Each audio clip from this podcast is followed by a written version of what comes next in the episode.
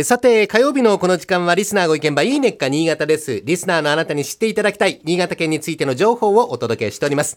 あなたにも一緒に考えていただきたい新潟県についてのクイズもあります。最後までお付き合いください。え今日のテーマは、豪農の大藤です。まあ、パッとこう言われてもわからないと思いますけど、豪農というのは、あの、非常にあの、豪華な、えー勢いのある、えー威勢のいい、お金持ちの農家。その豪農の大藤、大きな藤の花ですね。えー5月に入りまして、新潟県でも見頃を迎える花が藤となっております。藤の名所、新潟市江南区総見にあります、越後随一の大地主、伊藤家が築いた大きな邸宅にある藤棚が有名です。えこちらの庭に誰もが思わずわーっと声を上げてしまうような素晴らしい大藤が見ることができるんですね。え現在伊藤家は北方文化博物館として大地主伊藤家の世代にわたる歴史と地方文化を伝える施設として一般に公開されております。伊藤家明治時代最盛期には1370ヘクタールの田畑を持っていました。まあそう言われてもピンとこないですが、およそ東京ドーム2082個分の広さの田畑を持っていたと。まあちょっと想像つきませんけれども、伊藤家のお屋敷、敷地およそ8800坪、建坪およそ1200坪、母屋の部屋数が65部屋、今ある新潟の豪農の屋敷としては最大規模を誇っております。で当時台所のかまどでは50人以上いた家族と使用人のために毎朝1票およそ60キロのお米を炊いていたといいますのでどれほどの豪農だったかこれは伺い知ることができます。そのお屋敷の中庭に樹齢およそ150年幹の周囲は1メートル60センチ以上の藤の大木があります。その大きさ畳80枚分なんですね。大きな中庭のほとんどを占めると言っても過言ではないほど見事な藤棚です。綺麗でしょうね。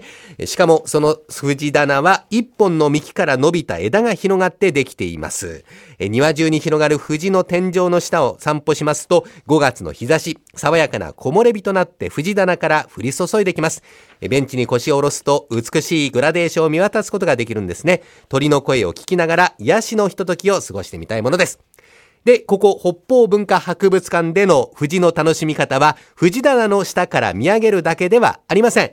母屋の2階が考古資料室になっておりまして、窓から一面の藤棚を見下ろすことができます。えすぐ上からこれだけ大きな藤棚を見られる。なかなかないですよ。隠れた鑑賞スポットです。で、広い庭園の散策に疲れたらちょっと一休みしたくなりますよね。そんな時は庭園の中にあります砂防井戸小屋、二藤家に今も残る井戸がくつろぎの茶屋となっております。店内のレトロな窓から見る藤棚もこれまた雰囲気たっぷりです。こちらでは北限の茶どころとして知られる新潟県村上市の村上茶。それからお汁粉などの甘いものも味わえます。花より団子の方もほっと一息つけますね。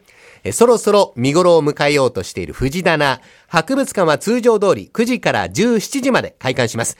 庭園については特別に18時から20時まで延長されまして、藤のライトアップがなされるんですね。期間は5月9日金曜日から18日日曜日までです。庭園の入場料金はわずか100円。満開の富士が光に照らされる様子は圧巻です。昼間とはまた違った眺めを楽しむことができそうですよ。えそれではここでクイズです。北方文化博物館にほど近い阿賀野市の特産品のクイズですね、えこの地方で作られる民芸品に越後の三角だるまというまさに円錐形の形をしただるまさんがあります。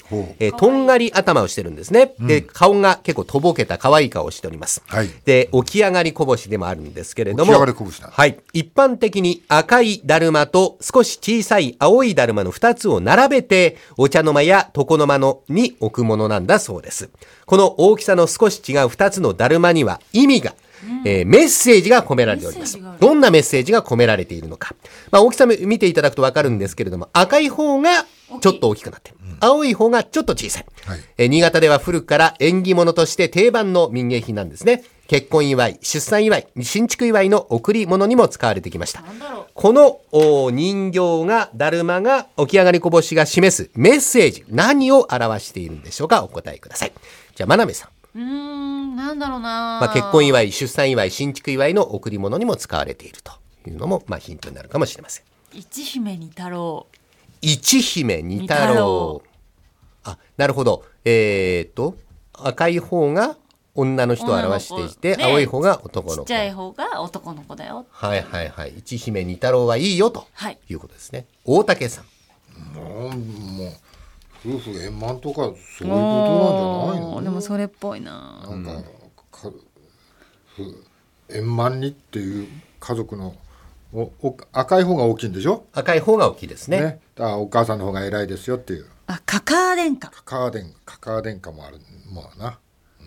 カカア殿下っていうまあまあそれでカカア殿下で夫婦円満、まあ、どっちかっていうとまあ赤い方が大きいからなカカア殿下がいい幸せの秘訣どうでしょカカア殿下。はい。うが幸せの秘訣、えーと、真鍋さんが一姫二太郎、はい。大竹さんがカカア殿下、正解は大竹さん。え？え夫婦はカカア殿下が望ましいというメッセージが込められています。へはい、見事正解。赤は女性青は男性を表しておりまして赤いだるまが大きい理由カカア殿下の方が家庭がうまくいくということなんですね。あの独特なユーモラスなお顔をしておりますけれども、奥さんに頭が上がらないといった顔に見えなくもない。なるほど。え実はこの他にもう一つ子供を表す白いだるまもさらにちっちゃい白いだるまもありまして、3つ並べて家庭円満新潟に行った時はお土産にぜひどうぞえ今日は新潟市江南区の北方文化博物館豪農の大藤についてご紹介しました。え10日間のライトアップ期間ぜひ訪れてみてください。